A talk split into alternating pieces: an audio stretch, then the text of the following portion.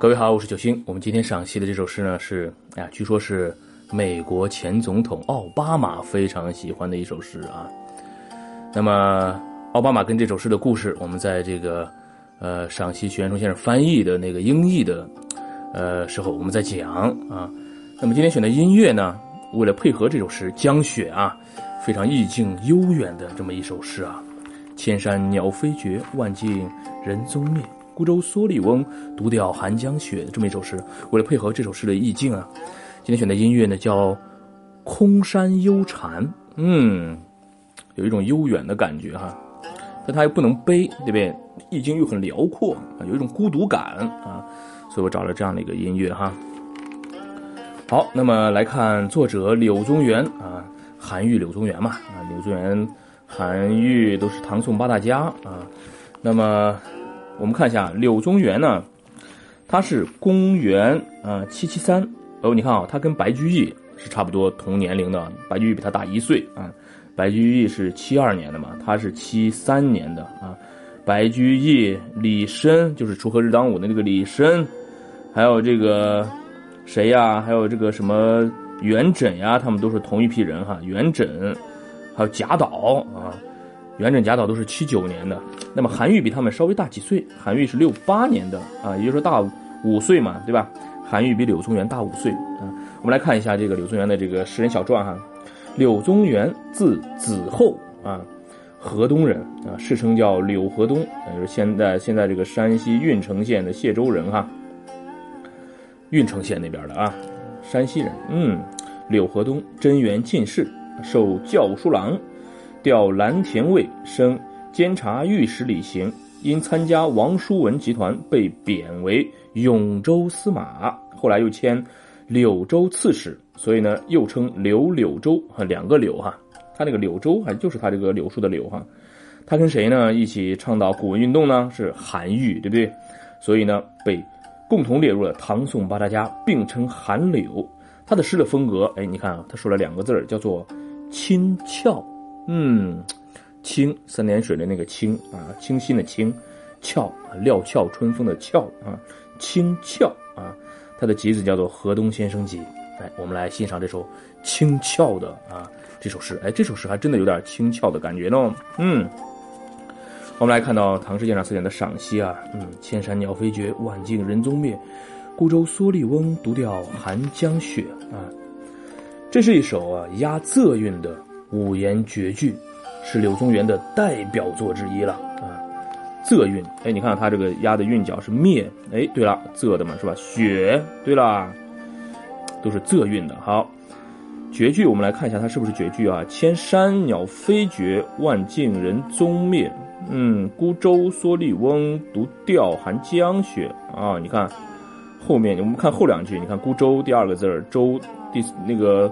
独钓寒江雪，第二个字是钓啊，一个平一个仄，然后蓑笠翁是仄，寒江雪是平。好，对的，嗯，OK，好，那么这是一首绝句哈，嗯，代表作了，大概作于什么时候呢？作为他谪居永州期间。永州在哪儿呢？永州在现在的湖南零陵啊。零陵第一个陵是那个数字零哈，呃，第二个陵是陵墓的陵哈，零陵哈。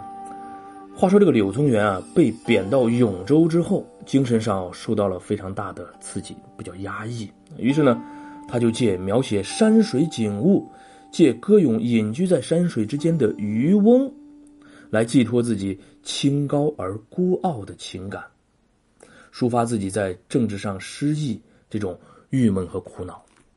哎，你看他选的这个描摹的对象是渔翁，有意思啊。那么因此呢？柳宗元笔下的山水诗啊，有个显著的特点，什么特点呢？就是把客观世界啊写得非常的幽僻啊，幽静的幽，僻静的僻啊，幽僻啊。而诗人主观的心情则显得比较寂寞，嗯，非常的寂寞，寂寞高手啊。甚至有时候不免于孤独啊，过于冷清，不带人间烟火气。那么这显然啊，同他一生的遭遇和整个的思想感情的发展变化是分不开的，而这首《江雪》正是这样。你看啊，五言绝句，四五二十，就二十个字，就二十个字呀，同学们，哎呀，二十个字，你说他能描摹出这样的一种意境，而且流传千古，值不值得我们学习啊？对不对？嗯，二十个字啊，把我们带到了一个幽静寒冷的境地。我们读他的这个诗，读这首诗啊，就能感觉到那种冷意。哎呀，所以大夏天大家感觉到特别热的时候，读读这首诗吧，啊，就会有清凉的感觉啊。好，嗯，那么呈现在读者眼前呢，是这样的一幅图画。你看啊，下着大雪的江面上。一叶扁舟，哇！一个老渔翁，独自在寒冷的江心垂钓。想象啊，这种画面，哎，我觉得这个这个画面经常啊，就是给人特别的那个，让人能 calm down 的那种感觉哈，能让那个静下心来的感觉。嗯，诗人柳宗元向我们展示的是这样的一些内容，就是啊，天地之间。是如此的纯洁而寂静，一尘不染，万籁无声。渔翁的生活如此。清高，渔翁的性格是如此孤傲。然后书上分析啊，他说这是为什么呢？就是柳宗元由于憎恨当时的，啊那个啊一天天走在下坡路的唐代社会。而创造出来的一个幻象的境界，比起陶渊明的《桃花源记》里边的人物，恐怕还要显得虚无缥缈、远离尘世。对，咱们想象，就体会一下，就是这样的一个江雪，就是这个渔翁啊，多么有故事啊！这个渔翁啊，他的性格是多么的这种，是吧？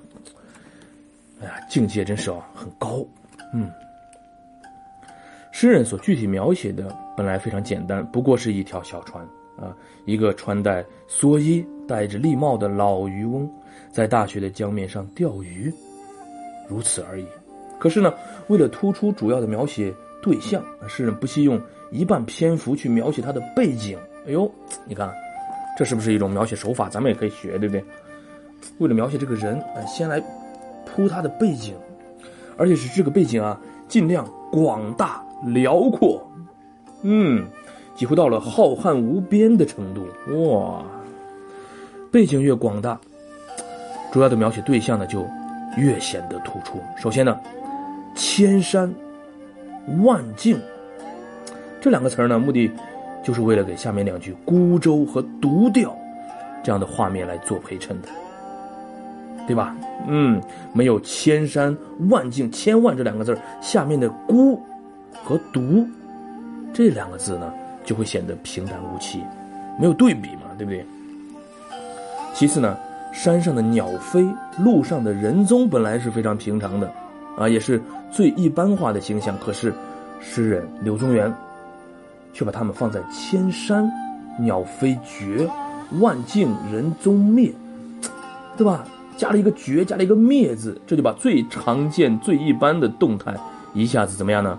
变成了极端的那种寂静，绝对的那种沉默，形成一种非常不平常的景象。因此呢，下面两句原来是属于静态的描写，由于摆在这种绝对幽静、绝对沉寂的背景下，反倒显得玲珑剔透。这样呢，其实就让这个画面怎么样呢？就是动静相宜，对吧？画面哎浮动起来，活跃起来。嗯，也可以这样说啊，就前两句本来是陪衬的远景，哎，就像拍电影一样，我们把这个想象成远景。照一般理解啊，就是只要勾勒一个轮廓就差不多可以了，对不对？不必费大力气去精心的雕琢，你不用就写意就对了，对吧？你不用写成工笔画，画成工笔画那种哈，不用雕琢的。嗯，可是呢，柳宗元啊。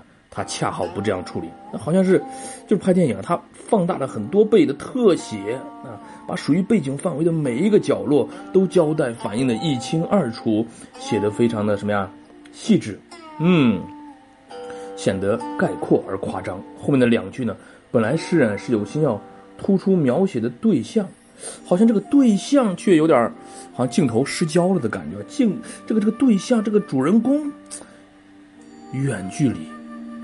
缩小了，有没有体会啊？体会到那种感觉啊？这个主人公又缩小了，所以呢，给读者一种空灵剔透、可见而不可及的感觉。只有这样写呢，才能表达出作者迫切希望展示给读者的那种摆脱世俗、超然物外的清高孤傲的思想感情。嗯，而这种远距离感觉的形成呢，主要就是作者把一个“雪”字放在诠释的最末尾，读掉寒江雪，对，跟这个江字联系了起来，对吧？嗯，这首诗里啊。笼罩一切、包罗一切的东西是什么呢？雪，对吧？Snow，到处都是雪，对不对？这个“雪”字应该放大理解啊！你看，“独钓寒江雪”，这个“雪”字不只是在最后一句啊，整个诗都是雪呀。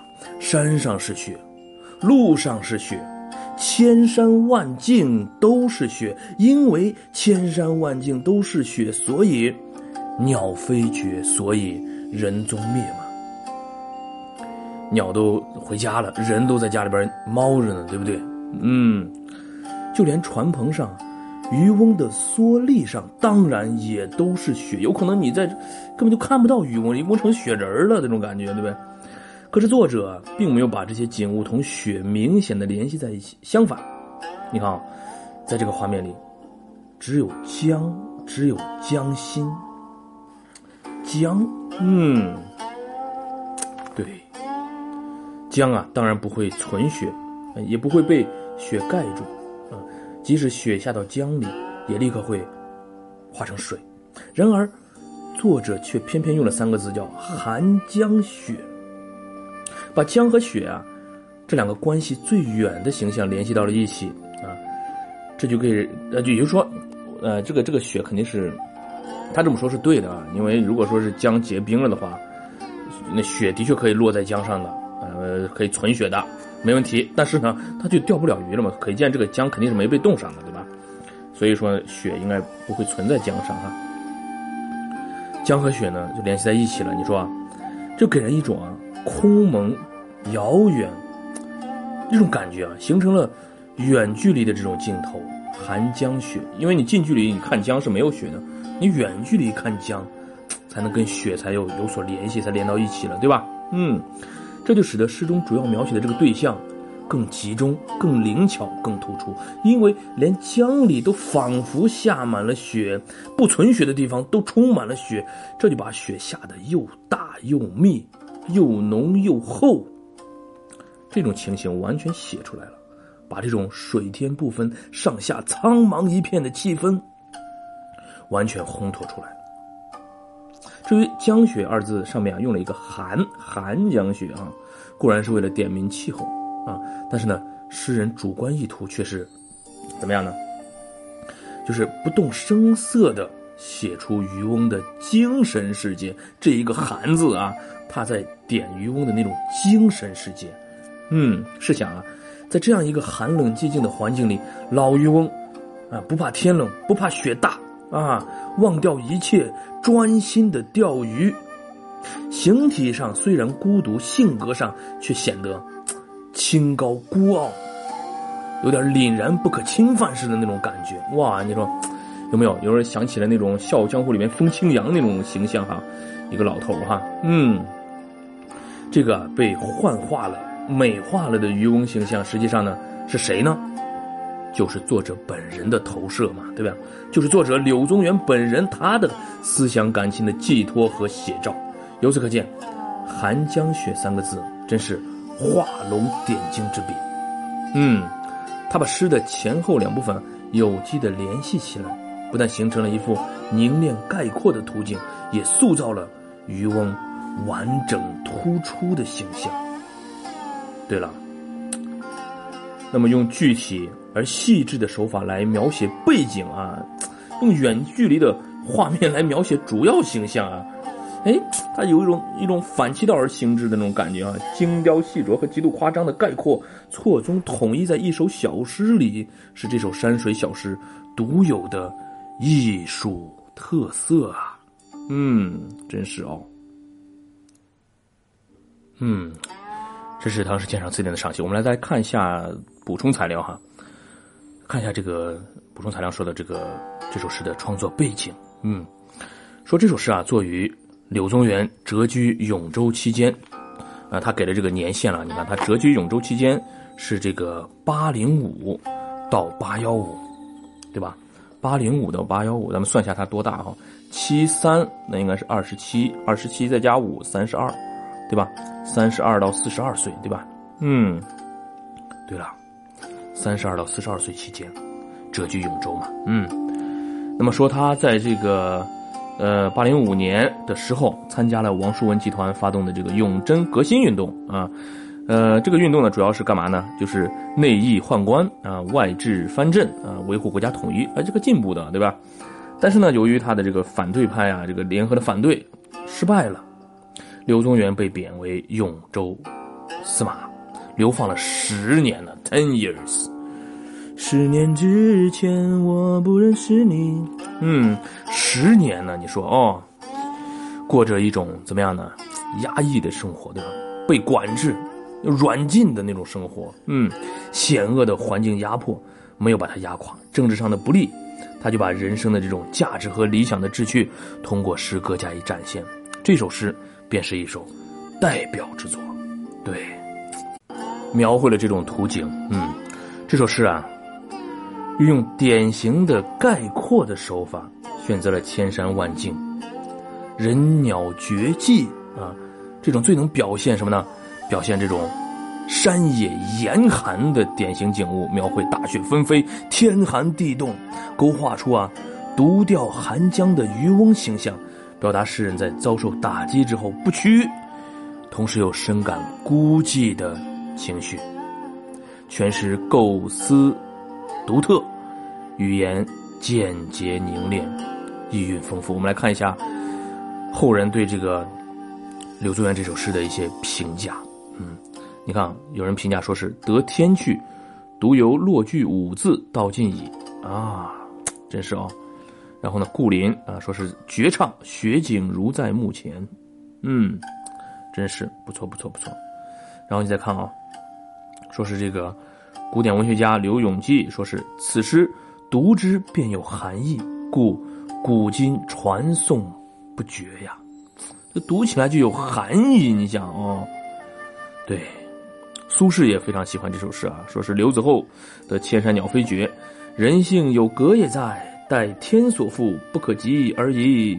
嗯，还有人对这首诗评价非常非常推崇啊。”范希文的啊，说是唐人五言绝句当中啊，除刘子厚钓雪一诗之外，极少佳者。你看，对这首诗真是，哎呀，真是啊，评价好高呀。嗯，胡应麟啊，呃，诗首当中说是“千山鸟飞绝”二十字，鼓励豪上，句阁天成。嗯，不错不错不错，句阁天成。好了。今天咱们就赏析的这首有含义的“句阁天成”的这么一首刘子厚、柳宗元的《江雪》。嗯，我们就到赏析到这儿了。OK。